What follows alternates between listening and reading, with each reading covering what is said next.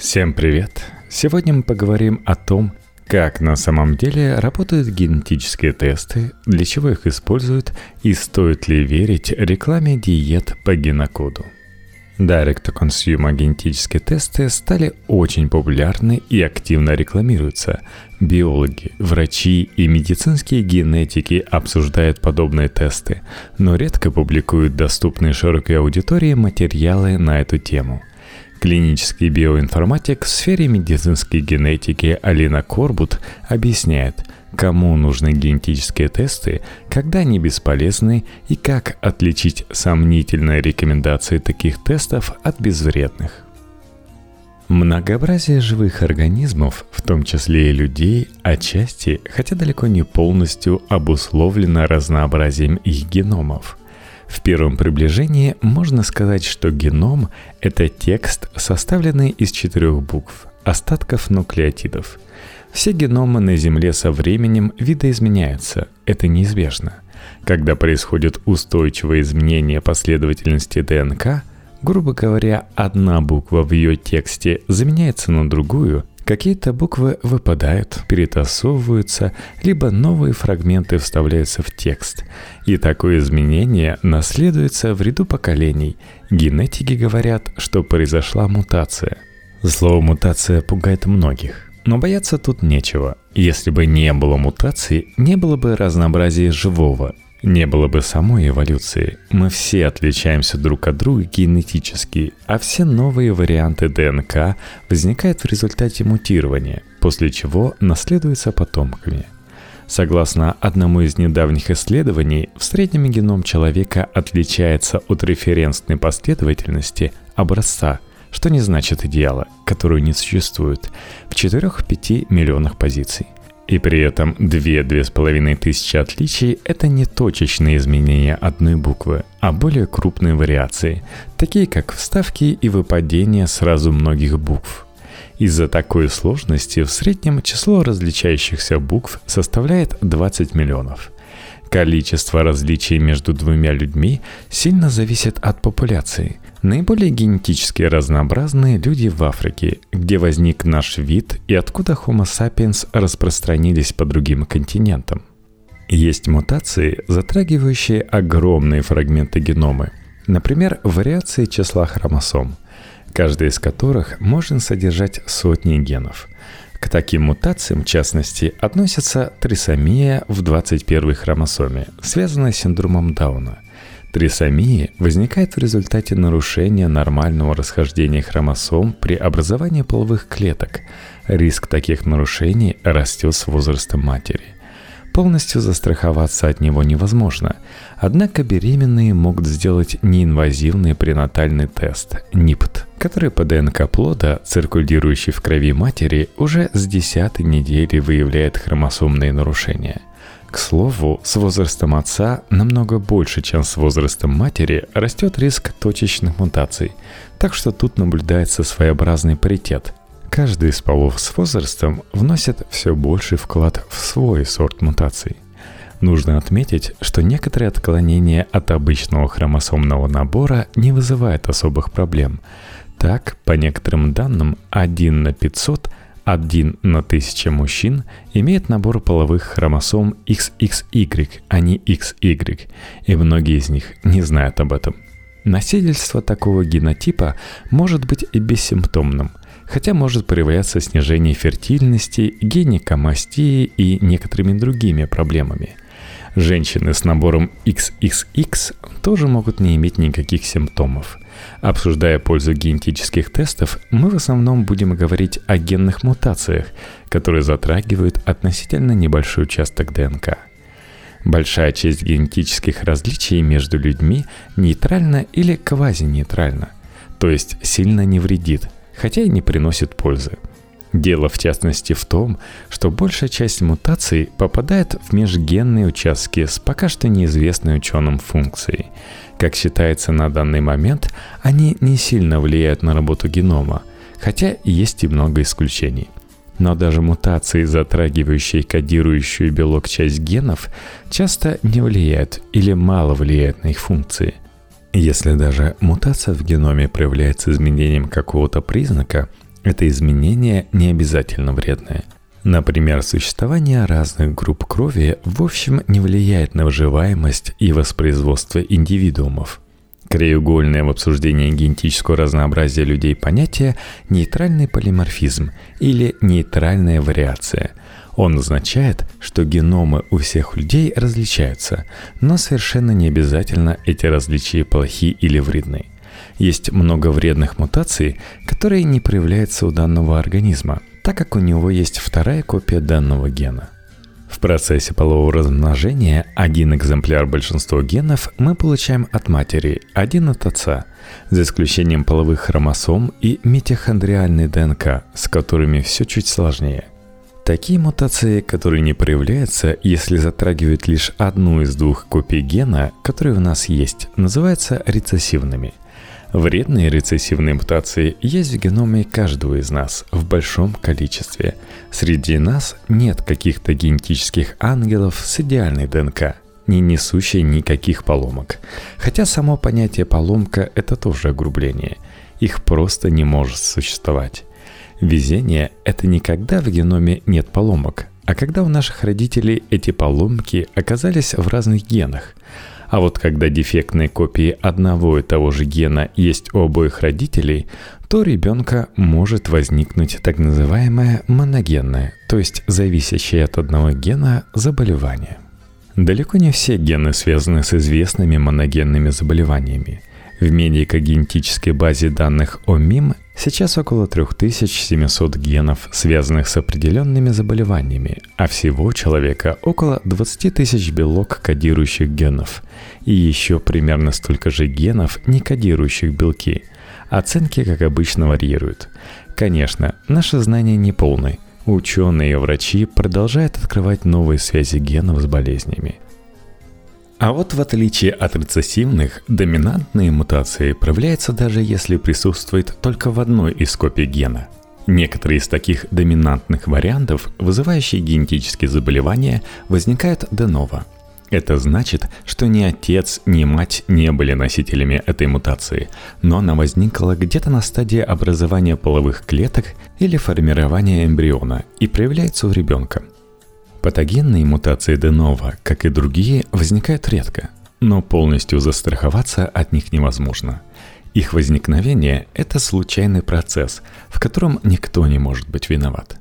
Исследование родителей и детей выявило у каждого человека в среднем около 60 таких новых мутаций, считая точечные варианты и вставки выпадения.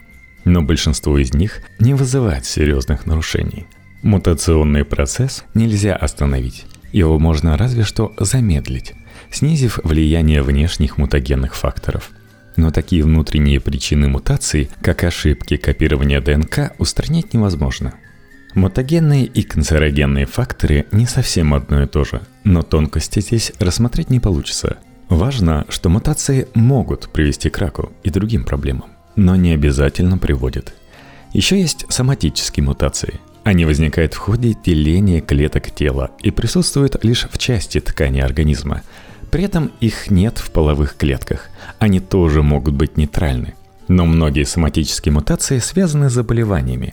Например, много соматических мутаций возникает при раке. Один из хорошо изученных мутагенных факторов, с которым мы все сталкиваемся, ультрафиолет. Доказано, что он вызывает образование сшивок, тиминовых димеров в ДНК и вследствие этого повышает частоту рака кожи. Другой мутагенный фактор – вирусы папиллома человека, опасные вирусы онкогенных субтипов. Они встраиваются в геном, но эти факторы влияют на клетки тела, кожу или эпителий половых органов, а не на зародышевые клетки. На половые клетки может влиять, например, уровень радиоактивного излучения, существенно превышающий фоновый. Некоторые химические вещества, но не те, что обычно думают – в частности, мутагенные и канцерогенные вещества содержатся в дыме, в том числе сигаретном, хотя они тоже воздействуют в большей степени на органы дыхания. Во всех этих случаях важна доза вещества или воздействия, так как у организма есть защитные системы, которые постоянно чинят ДНК. С каким-то уровнем воздействия они справляются, и он не вызывает существенного повышения частоты мутагенеза – Но не всегда мутации плохие или никакие. Бывают и полезные мутации. Некоторые повышают приспособленность организмов. В конце концов, без них эволюция новых форм жизни была бы невозможна. Так, нашумевшая мутация CRC5 Дельта-32, которую китайский ученый Хэ Цзянькуй с ограниченным успехом якобы внес в геномы двух девочек, встречается в человеческих популяциях и существенно снижает риск заражения ВИЧ, если присутствует в обеих копиях гена, судя по имеющимся данным, практически до нуля – на этом примере видно, что полезность генетических вариантов зависит от условий. До распространения ВИЧ в человеческих популяциях этот вариант мог быть нейтральным или даже слабовредным. Но теперь все изменилось. Клинические генетики обычно используют вместо мутации термин «генетический вариант» или просто вариант. Это слово свободно от негативных коннотаций, хотя все генетические варианты возникают в результате мутационного процесса. Когда мы изучаем геном, в первую очередь, конечно, мы думаем о том, как конкретная версия генетического текста связана с признаками организма и какие риски могут нести те или иные генетические варианты. Есть распространенная среди генетиков практика называть мутациями все варианты с популяционной частотой ниже 1%, а полиморфизмами, то есть вариантами нормы, с частотой выше 1%. Но эта граница условна – во-первых, отличаются технологии. Первое – ПЦР, ныне популярное слово. Этим методом исследуют набор конкретных участков ДНК. Например, проверяют наличие у человека определенных известных генетических вариантов. Но таким способом можно посмотреть относительно немного вариантов. Если вы хотите посмотреть сразу много, дешевле сделать это другими методами. Микрочипы это стекла, на которых пришиты фрагменты ДНК, специфично слипающиеся со следуемыми, но также позволяет определить, присутствует конкретный вариант в данном образце или нет. Чипы могут детектировать десятки и даже сотни тысяч вариантов.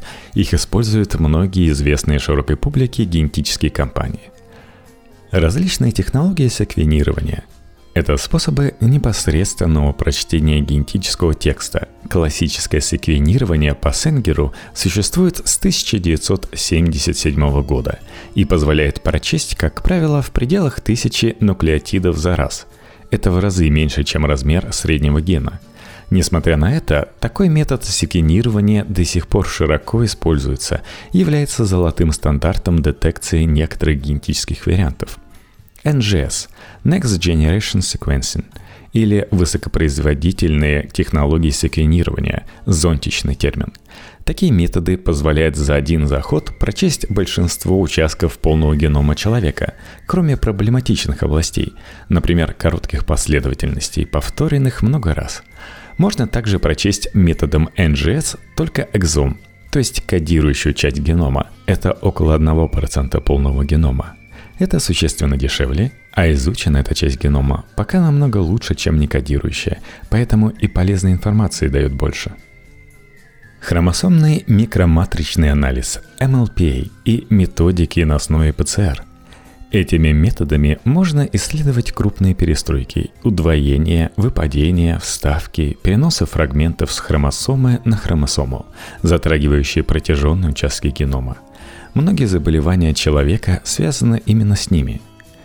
Кариотипирование – это изучение внешнего вида хромосом в делящихся клетках. Оно выявляет отклонения от обычного числа хромосом, такие как трисомия 21 при синдроме Дауна – Важно помнить, что даже NGS-секвенирование генома или экзома, хотя и имеет славу наиболее прогрессивного на сегодняшний день метода, не всегда способно выявить некоторые потенциально вредные варианты в силу ограничения технологии.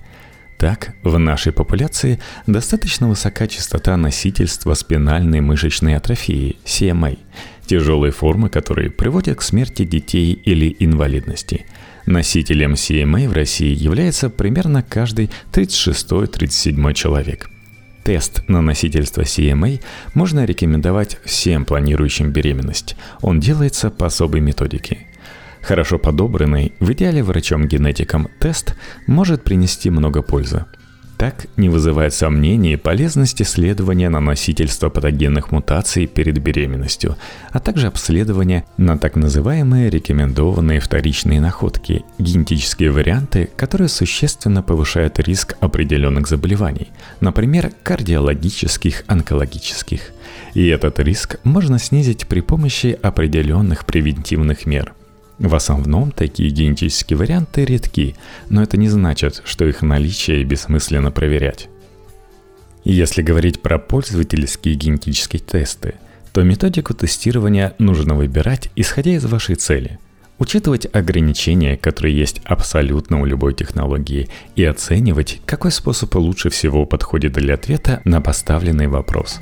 Для этого, очевидно, нужно сформулировать сам вопрос – в клинике с этим разбирается врач-генетик. Он понимает преимущества и недостатки методов и знает, что конкретно нужно проверить данному человеку, исходя из клинических данных, родословной анамнеза. Но есть и так называемые Direct-to-Consumer, DTC, генетические тесты. Те самые коробочки с пробирками для слюны, которые продаются непосредственно пользователям, желающим что-то узнать о своем геноме. Участие врача в этом случае не предполагается. Целевая аудитория таких тестов – условно здоровые люди, которые не видят особого смысла идти к врачу-генетику на прием. DTC-компании предлагают анализ происхождения, диетические и спортивные рекомендации и тому подобное. Они стали коммерчески успешны в силу ряда причин – Интерес инвесторов и широких народных масс к стремительному развитию генетических технологий грамотный маркетинг и хороший дизайн. Знание чувствительных точек своего покупателя, на которые надо воздействовать. Например, забота родителя о будущем ребенка, красивые современные сайты, качественно оформленные буклеты с результатами, тексты, написанные профессиональными копирайтами и так далее. Извечное стремление человека к исследованию самого себя – Модные тренды – wellness и фитнес, увеличение продуктивности, умные подходы к спорту и красоте, разного рода биохакинг. Однако это не значит, что результаты соответствующих тестов обязательно улучшают жизнь людей, помимо того, что вызывает интерес и развеивают скуку. DTC-тесты пока приносят больше пользы ученым, чем самим покупателям тестов. Кто-то загружает свои генетические данные на сайты типа JEDMatch и находит родственников – Обычно считается, что это хорошо. Допустим, люди хотят найти родственников. Полиция при помощи того же JetMatch ловит убийцу из Золотого Штата. Тоже хорошо. Кто-то начинает правильнее питаться или заниматься спортом, потому что результат теста выдал ему высокий риск диабета или атеросклероза. Тоже, в общем, хорошо. Даже независимо от научной обоснованности предположения, что ему это нужнее, чем кому-то другому. Однако многие говорят и о потенциальном вреде. Велик риск утечки информации третьим лицам, которым вы не хотели бы доверять ее, страховым компаниям и крупным скупщикам данных, вроде тех, с которыми сотрудничает тот же Facebook. Кроме того, есть риск впасть в депрессию из-за обнаружения плохих вариантов – Сообщество клинических генетиков широко обсуждает различные этические аспекты применения генетических технологий, в том числе right not to know – Право человека не получать определенную информацию о себе, что иногда бывает проблематично. Например, когда специалисты исследуют ребенка, но не должны раскрывать определенные сведения о родителях – Большое значение здесь имеет понятие информированного согласия. Для того, чтобы его дать, человек должен понимать, на что он соглашается. Например, готов ли он узнать о том, что у него высокий риск заболевания, которое проявится позже и которое никак нельзя предотвратить и нельзя вылечить. Верно и то, что чем больше информации о генетической вариации и ее связи с признаками соберут ученые, тем более полезными станут генетические тесты будущего. Потенциальное значение теста зависит от размера имеющейся базы данных, которая используется при интерпретации результатов. Поэтому позитивный эффект накопления генетической биг дейта в общем неизбежен. В этом смысле ученые хоть и жалуются на DTC-тесты, но пользуются их результатами – в случае, если пользователи дают согласие на использование их анонимизированной информации в научных исследованиях и если компания решила обнародовать какие-то полученные ею данные. Впрочем, для использования данных DTC ген-тестов в науке зачастую недостаточно клинически значимой информации о пользователях. Есть научные проекты, которые такую информацию систематически собирают, но доноры при этом не платят за тест. Большинство компаний на рынке, 23andMe и так далее, предлагают анализ на микрочипах – который позволяет посмотреть десятки тысяч генетических вариантов, а некоторые и вовсе секвенирование всего генома или экзома, кодирующей части генома. Это примерно 3 миллиона нуклеотидных позиций, каждая из которых может существовать у данного человека в одном или двух вариантах одновременно. Некоторые компании анализируют всего лишь несколько десятков СНИПов – SNP – Single Nucleotide Polymorphism или однонуклеотидный полиморфизм – вариации, которые затрагивают конкретную букву генетического текста. Они работают методом ПЦР и утверждают, что больше анализировать просто не нужно. Но дальше вы видите, что проблема начинается при попытке понять, а зачем вообще все это нужно – Такие компании не предлагают анализа происхождения, у них просто нет исходных данных для этого. И это, если оставить за скобками, вопрос о необходимости такого анализа и проблему трактовки его результатов. Те же 23andMe, да и многие другие компании предлагают анализ происхождения, хотя популяционные генетики не считают их интерпретацию полностью корректной – Основной вопрос, который возникает к таким результатам, вопрос об обоснованности связи между геном или вариантом и определенным состоянием или заболеванием, а также определенные рекомендации. Именно на этот вопрос каждый день отвечает клинический генетик или биоинформатик, когда речь идет о мутациях, связанных с наследственными заболеваниями – если думать о тесте с точки зрения того, что он дает сырые данные, которые уже не изменятся в течение вашей жизни и которые можно переанализировать многократно, то тест нужно выбирать исходя из того, какой позволяет получить наибольшее количество качественно детектированных, это важно, СНИПов за минимальные деньги – а интерпретацию вы всегда можете сделать независимо, используя сторонние сервисы или обращаясь в другие компании. Для независимой оценки важно выяснить заранее, в каком виде вам отдадут ваши данные и что вы потом сможете с ними сделать. Скорее всего, это будет список детектированных СНИПов, в котором вы сами ничего не поймете – чего пользователь действительно хочет, это дизайнерский буклет с интерпретацией, хотя на самом деле это наименее значимый результат DTC-теста. В медицинской генетике выдается заключение клиники, которое можно обсудить с направляющим врачом-генетиком. О качестве данных пользовательского теста лучше разузнать заранее.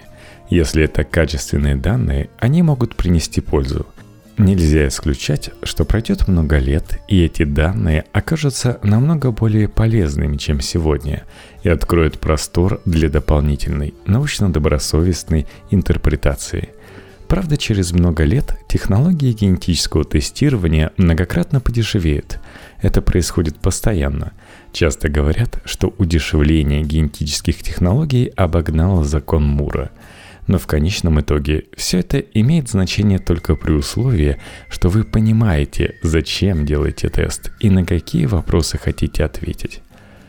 В случае моногенного, то есть вызываемого мутациями в конкретном гене наследственного заболевания, есть четкие критерии, согласно которым все генетические варианты, то есть отличия от эталонной последовательности ДНК, подразделяются на 5 классов – Патогенные, вероятно патогенные, варианты неизвестного клинического значения, вероятно безвредные и безвредные.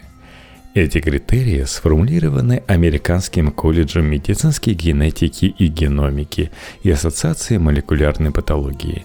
И практически все генетические лаборатории и компании мира ставят ссылки на эти рекомендации в своих материалах, но не всегда применяют их правильно. Есть и более специализированные международные рекомендации, касающиеся конкретных заболеваний. Строго говоря, эти рекомендации неприменимы к исследованию генома здоровых людей без медицинских показаний к проведению генетического теста. Однако общие принципы анализа информации остаются теми же. В случае полигенных и мультифакторных заболеваний а значит зависящих от множества генов и в большей степени от среды, такие как диабет второго типа и многие заболевания ментальной сферы, ситуация сложнее. Здесь нет такой однозначной связи между мутацией и заболеванием. Определяется риск, который увеличивается или уменьшается в зависимости от определенных генетических условий. В этом случае важно, по какой методике и на основании чего проводился расчет и насколько сильно ваш риск изменился по сравнению со средним по популяции. Вклад каждого отдельного гена и каждой отдельной мутации в риск таких мультифакторных патологий, как правило, очень мал – а возможно, влияние факторов среды с лихвой перекрывает вклад конкретной мутации. Если речь, например, о диабете второго типа, то изменение диеты и образа жизни может существенно снизить ваш риск. Но вы это и так знаете. Зачем тогда нужен тест? Тестирование на наследственные формы диабета может рекомендовать врач-генетик, если есть семейная история этого заболевания. В клинической генетике существует список вторичных находок, которые мы обязаны сообщать человеку независимо от медицинских показаний к проведению теста. Это известные патогенные или ожидаемо патогенные мутации в генах предрасположенности к раку, генах, влияющих на кардиориск и вызывающих опасные заболевания сердечно-сосудистой системы, которые могут протекать почти бессимптомно, и некоторых других – Почему эти гены выделены среди остальных? Потому что результат, который мы получаем, что называется actionable. Мы знаем, какие конкретные действия нужно предпринять, чтобы предотвратить развитие заболевания или вылечить его, если оно уже возникло, и эффективность этих действий доказана. Все знают об истории Анджелины Джоли. Это и есть наглядный пример того, как это происходит. Бывает так, что люди на основании результатов генетического теста делают превентивную мастектомию. И при гистологическом анализе выясняется, что там уже была ранняя стадия рака, которая не выявлялась никакими другими методами. Страшно? Но именно так выглядит генетический тест, который действительно может сохранить вам жизнь. Спор о том, нужно ли проводить скрининг всей здоровой популяции на такие мутации, не утихает в обществе медицинских генетиков. Отчасти эти споры касаются эффективности выявления этих заболеваний в системе здравоохранения. Если человек обследуется за свои деньги, можно рекомендовать ему исследовать эти гены у себя и у своих детей, если он готов к восприятию негативных результатов – что подтвердит в информированном согласии. Это действительно важно. К той же группе относится злокачественная гипертермия – редкое наследственное состояние, когда человек не переносит некоторые распространенные анестетики для общего наркоза. В результате воздействия наркоза человек с мутацией в определенном гене впадает в тяжелое состояние и может даже погибнуть. Спасти его может препарат дантролен, который еще нужно будет срочно найти. Он есть далеко не во всех больницах, поскольку, насколько мне известно, на данный момент в России он находится на перерегистрации. Но обсуждаемые компании, выпускающие DTC генетические тесты, делают ставку вовсе не на такие случаи. Еще бы, людей это пугает, об этом тяжело говорить. И, конечно, только врачи могут взять на себе ответственность за сообщение таких результатов и дальнейшие действия. Исключение составляют компании, которая занимается именно исследованиями генов наследственной предрасположенности к раку – в основном же компании, продающие DTC генетические тесты, не афишируют в своей рекламе возможность узнать такую жизненно важную информацию, потому что их продукт ближе к индустрии косметологии и развлечений, чем к медицине. Вообще, рекомендация пользовательских генетических тестов можно разделить на несколько групп. Бессмысленные и безвредные. Бессмысленные рекомендации, как правило, относительно безвредные – потенциально вредные рекомендации давать все-таки опасаются, чтобы не нести ответственности за последствия. При этом мы знаем, что многие действительно эффективные интервенции, в том числе назначение лекарств, несут риски, А взвешиванием соотношения риск-польза в вашем конкретном случае как раз и должен заниматься врач. Например, вам незачем усложнять себе жизнь и увеличивать расходы, садясь на безглютеновую диету, если у вас на самом деле нет непереносимости глютена, хотя вреда здоровью она может и не причинит. Запретить вам этого нельзя, если хочется, пожалуйста. Покупка тех или иных кремов – физические упражнения никто и никогда не сможет проверить, сработали эти рекомендации в вашем случае или нет. А значит, никто не сможет предъявить претензии компании, которая дала вам такие рекомендации. Нам ведь не с чем сравнить, и мы не знаем, что было бы с вами, если бы вы не купили этот крем или не начали делать данное упражнение – как это реально можно выяснить? Путем масштабных исследований, сравнивающих людей, использующих крем или упражнения, с теми, кто не использует. Если для лекарств такие исследования обязательны, то для нелекарственных интервенций нет. Хотя эффективность нелекарственных интервенций, таких как диеты и физические упражнения при многих заболеваниях, активно изучается – Такие исследования кремов и упражнений, если проводятся, то, как правило, на людях вообще, а не на носителях определенной мутации. Таким образом, в лучшем случае вы знаете, что воздействие работает или нет. Не при мутации, а в принципе. Тогда зачем тест? Результат вашего теста с эффективностью крема или упражнения не связан. Скорее всего, никак. Универсально полезные вне зависимости от генотипа – Потреблять меньше сахара, больше фруктов, овощей и продуктов, богатых клетчаткой, больше двигаться, не курить, сократить калорийность рациона, если она избыточна. Все это вещи с сайта ВОЗ из школьного учебника. Они подходят всем людям, и никаких генетических тестов делать, чтобы им следовать не нужно. К каждой главе результатов такого теста, как правило, прилагаются ссылки на научные публикации. Это выглядит весомо и непререкаемо, но важно выяснить, что именно написано в этих статьях, кто, когда, что исследовал и какими методами. Возможно, установленные закономерности имеют очень косвенное отношение к вашей ситуации или не позволяют дать никаких конкретных рекомендаций.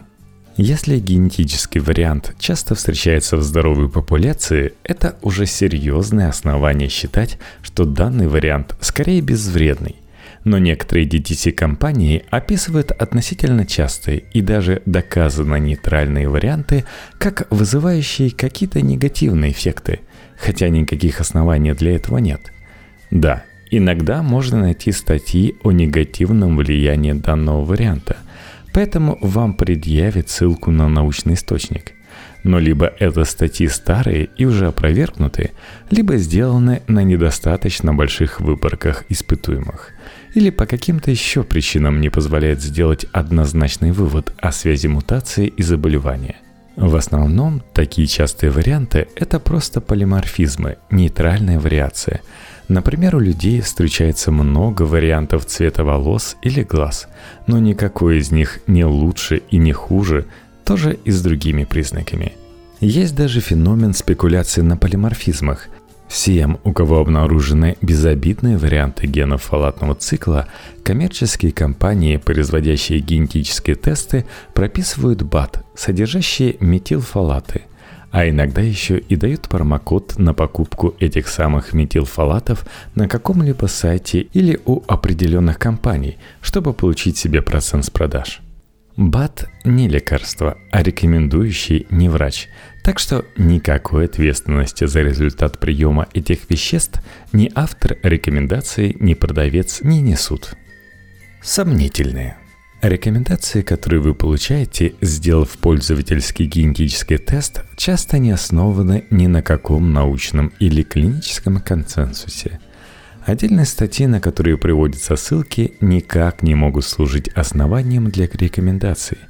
Более того, эти рекомендации, как правило, никем и никогда не были протестированы на носителях соответствующих генетических вариантов – либо, если протестированы, был вынесен вердикт об отсутствии оснований для разных рекомендаций в случае носительства мутации и его отсутствия. Например, в исследовании персонализированной диеты 2016 года не было показано никакого влияния учета информации о генотипе при составлении индивидуальной диеты на показатели здоровья участников. В данном исследовании также не было показано никакой связи между генотипом и эффективностью диеты. А ведь персонализированная диета – один из самых популярных продуктов развлекательных генетических тестов – Ученые регулярно выпускают исследования, которые показывают, что рекомендации DTC генетических тестов не имеют научного обоснования. Американская академия питания и диетологии в 2014 году однозначно не рекомендовала проходить коммерческие тесты по нутригеномике в связи с отсутствием достаточной доказательной базы – Австралийский институт спорта выпустил консенсус-стейтменты, в которых объявил, что на данный момент нет никакого смысла в проведении генетического тестирования для предсказания успехов в спорте, выбора спортивной дисциплины или отбора талантов. Возмутительные рекомендации – Создатели некоторых широко разрекламированных тестов определяют наличие мутаций в генах коллагенов, эластина – в буклетах с результатами генетического теста клиентам могут предлагать такие косметические процедуры, как мезотерапию, биоревитализацию гиалуриновой кислотой, гликолевый пилинг, массаж лица или инъекции органического кремния. А, инъекции органического кремния? Серьезно? Что такое органический кремний с химической точки зрения – Конечно, это всего лишь рыночное название такого препарата кремния с неизвестной эффективностью. Он не имеет никакого отношения к кремнии органике, о которой знают лишь те, кто сколько-нибудь знаком с химией. Единственное известное мне применение в биологических системах кремния органическое соединение – это яд, пестицид. Есть разработки подобного рода лекарств, но ни одно из них пока не применяется – Связи кремний-углерод в биологических системах в норме не встречаются. Перлы такого рода существенно снижают доверие и ко всему остальному материалу. Оставим в стороне огромную проблему доказательности и научной обоснованности косметологии как таковой. Это отдельная тема для возмущения ученых. Но существуют ли исследования, подтверждающие, что именно при этих мутациях в гене коллагена первого типа мезотерапия существенно улучшает состояние кожи, и именно носителям такой мутации она показана раньше или чаще, чем всем остальным? Нет, таких статей вы не найдете – Возможно, в каких-то исследованиях этот вопрос и изучался, но он точно не был основным. В базе данных PubMed нет ни одной статьи, которая находилась бы по запросу Mesotherapy плюс Variant или Mutation. Запрос Mesotherapy плюс генетик приносит две статьи о бактериальных инфекциях, возникших вследствие проведения мезотерапии, а генетические исследования там использовались для идентификации болезнетворных микробов. Мы возвращаемся к исходному тезису. Если вы собирались сделать мезотерапию в любом случае, зачем вам генетический тест? Если вы считаете, что в связи с результатами генетического теста она вам нужнее, чем кому-либо другому – на каком основании вы так считаете? Реально, таких оснований нет. Но и на десерт. Рекомендации диет. Сейчас модно соблюдать безглютеновую диету. Все больше компаний делают ставку на продажу безглютеновых продуктов, и зачастую они довольно дорогие. Хотя, как правило, это всего лишь предполагает использование не пшеницы или ячменя, а других семян – но далеко не все люди, соблюдающие такую диету, действительно имеют к этому медицинские показания. Многие путают непереносимость глютена, целиакию, с другими типами пищевой непереносимости, например, непереносимостью FODMAP, аббревиатура, означающая олигосахариды, дисахариды, моносахариды и полиолы – также напоминать целиакию могут распространенные СРК, синдром раздраженного кишечника, и СИБР, синдром избыточного бактериального роста в тонком кишечнике. Симптомы могут быть похожими, и даже вызывающие реакцию продукты могут перекрываться, но к тестируемым генам предрасположенности к непереносимости глютена такие симптомы никакого отношения могут не иметь. нет никаких оснований для назначения безглютеновой диеты человеку, у которого диагноз целиакии не установлен врачом. Золотым стандартом диагностики целиакии является гистологическое исследование – биопсия тонкой кишки. Даже серологические маркеры антитела не имеют здесь решающего значения. Точно такая же история с непереносимостью лактозы – если у человека есть определенные генетические варианты, связанные с повышенной частотой непереносимости лактозы, это еще не значит, что она у него обязательно будет. Для того, чтобы установить, переносите вы лактозу или нет, можно попробовать выпить пачку молока. Если у вас в самом деле есть клинически значимая непереносимость лактозы, это сложно не заметить. Если у вас не возникло никакой реакции, это значит, что непереносимости лактозы у вас, скорее всего, нет. Более точным является тест на выдыхаемый водород после употребления лактозы. В любом случае, генетический тест здесь не нужен. Пачка молока намного дешевле. А если вы действительно подозреваете у себя это заболевание, лучше не ставьте эксперименты на кухне, а обратитесь к врачу – Давайте остановимся на общих принципах, которые надо знать, интерпретируя результаты любых генетических тестов. Взаимодействие генов и среды. На признаки организма оказывают влияние как генотип, так и условия среды, а также особенности протекания индивидуального развития. Даже близнецы, у которых практически идентичный геном, как вы знаете, отличаются друг от друга – для разных признаков относительный вклад генотипа и среды разный. Так, ваша группа крови зависит почти исключительно от генов. В изменения в течение жизни связано либо с раком крови, либо с пересадкой костного мозга. А масса тела в большей степени от вашего пищевого поведения и физической активности – в целом, наличие у вас какого-либо варианта гена не обязательно означает наличие у вас какого-либо признака. Предрасположенность часто мало что значит. Предрасположенность к какой-либо болезни или состоянию не означает, что это состояние обязательно возникнет. Связь не означает причинности – Связь между мутациями и определенными состояниями в основном устанавливается по результатам полногеномного поиска ассоциаций ГВАС. Но наличие связи между мутацией и каким-либо состоянием не означает причинности. Вспомните ложные корреляции, такие как корреляция потребления шоколада на душу населения и количество нобелевских лауреатов. Риск на долю процента не риск – Наличие такой связи не говорит и о биологической значимости вашей мутации. Если мутация статистически значимо повышает какой-либо риск, но повышает его на долю процента, то для ученого это может что-то значить, а лично для вас это не значит ничего. Анализ крови эффективнее генетического теста на предрасположенность к плохому составу крови – Установленная связь генетического варианта с биохимическим маркером, уровень чего-нибудь в крови, например, воспалительных цитокинов, не означает его связи с заболеванием. Не означает, что люди с таким вариантом чувствуют себя хуже и что им надо что-то предпринимать.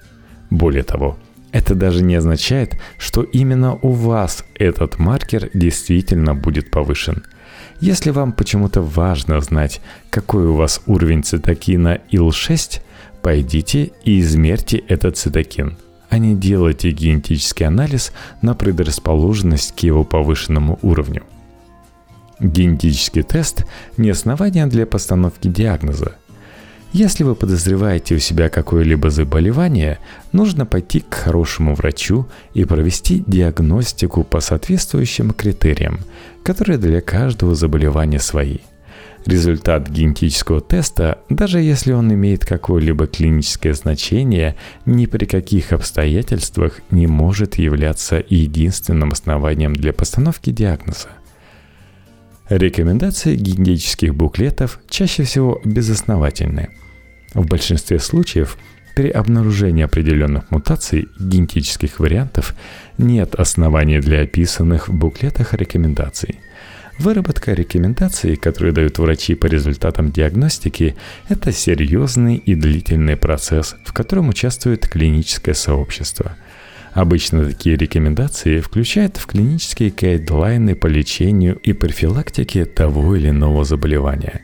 Среди рекомендаций могут быть не только назначение лекарств, но и диета, смена образа жизни и тому подобное – Существование статей, даже если их много, о связи какой-либо мутации с повышением в крови какого-то белка ни в коем случае не может быть основанием для внедрения в практику какой-либо рекомендации для носителей такой мутации.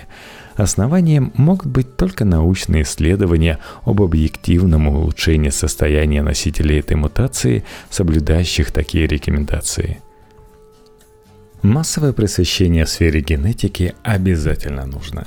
С генетическими заболеваниями и генетическим риском также связана огромная стигма. Люди почему-то ассоциируют их с понятием дефектности и вины.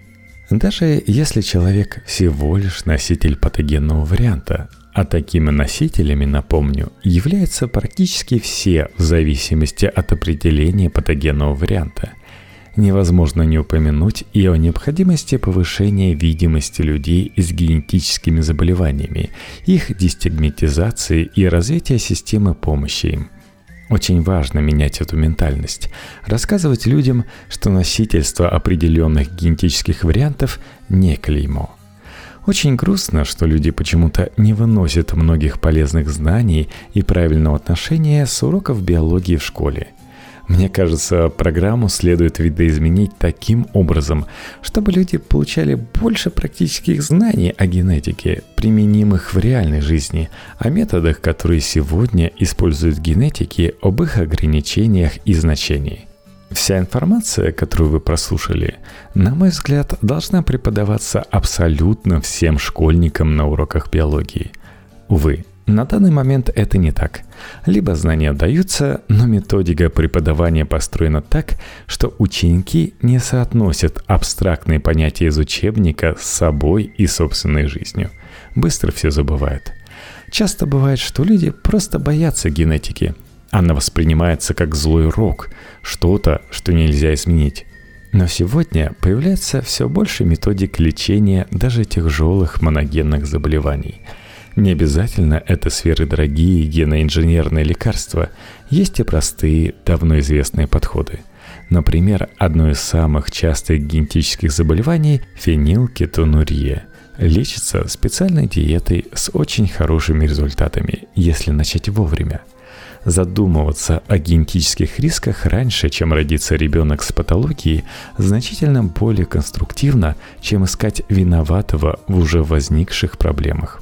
Более того, при носительстве патогенных мутаций в одном и том же гене у обоих родителей можно сделать преимплантационное генетическое тестирование, проверку эмбрионов в ходе процедуры ЭКО, позволяющую установить, какие из них унаследовали патологию, а какие нет.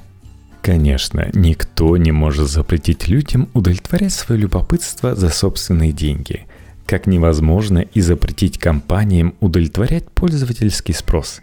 В этом смысле тесты нужны ровно в той степени, в которой они востребованы. Но важно понимать, что зачастую этот спрос создают с помощью хорошего маркетинга сами эти компании, рассказывая нам о том, почему нам необходим их продукт. Не ожидайте от пользовательских генетических тестов откровения – Подходите как к выбору теста, так и к анализу его результатов критично, если не сказать скептически. Серьезные рекомендации, касающиеся здоровья и деторождения, однозначно следует верифицировать у врача-генетика в специализированной клинике. Бросаться сломя голову, менять что-то в своей жизни на основе одного лишь результата DTC-теста может оказаться несмотрительным – Хотя если проверить информацию, может выясниться, что какие-то основания для беспокойства или изменений действительно есть. В одной из недавних работ, оценивающих качество детекции SNP на микрочипах, по данным масштабного британского проекта UK Biobank, получилось, что только в 16% случаев редкий генетический вариант с частой менее 0,01% популяции был детектирован правильно – в остальных случаях его выявление было ошибкой. Так что прежде чем хвататься за голову из-за выявленной у вас вредной мутации, сделайте подтверждающую проверку варианта секвенированием по Сенгеру. Может быть, у вас его на самом деле нет. Хорошо было бы, если бы компании бесплатно предоставляли такие услуги по подтверждению патогенных вариантов, детектированных чипами, но так делают далеко не все. Варианты, выявленные NGS с хорошим покрытием, можно не подтверждать, если они не попадают в проблемные регионы генома. Но если вы не уверены в качестве биоинформатического анализа, все равно неплохо подтвердить. Если вариант все-таки есть, обязательно проконсультируйтесь с врачом-генетиком относительно его реальной патогенности и того, что это на самом деле для вас значит. В будущем, по мере накопления данных о связи генетических вариантов и признаков, значение генетических тестов, безусловно, будет возрастать. Какое влияние это окажет на жизни людей, сегодня сказать сложно – Оставим это на откуп сценаристам, писателям и футурологам. Можно лишь с определенностью утверждать, что ученые, медицинские генетики и клинические биоинформатики смогут более эффективно определять генетические причины заболеваний и помогать своим пациентам. Знания постоянно накапливаются, и сегодня мы умеем куда больше, чем даже пять лет назад. А я надеюсь, что вы получили для себя достаточно интересную и новую информацию.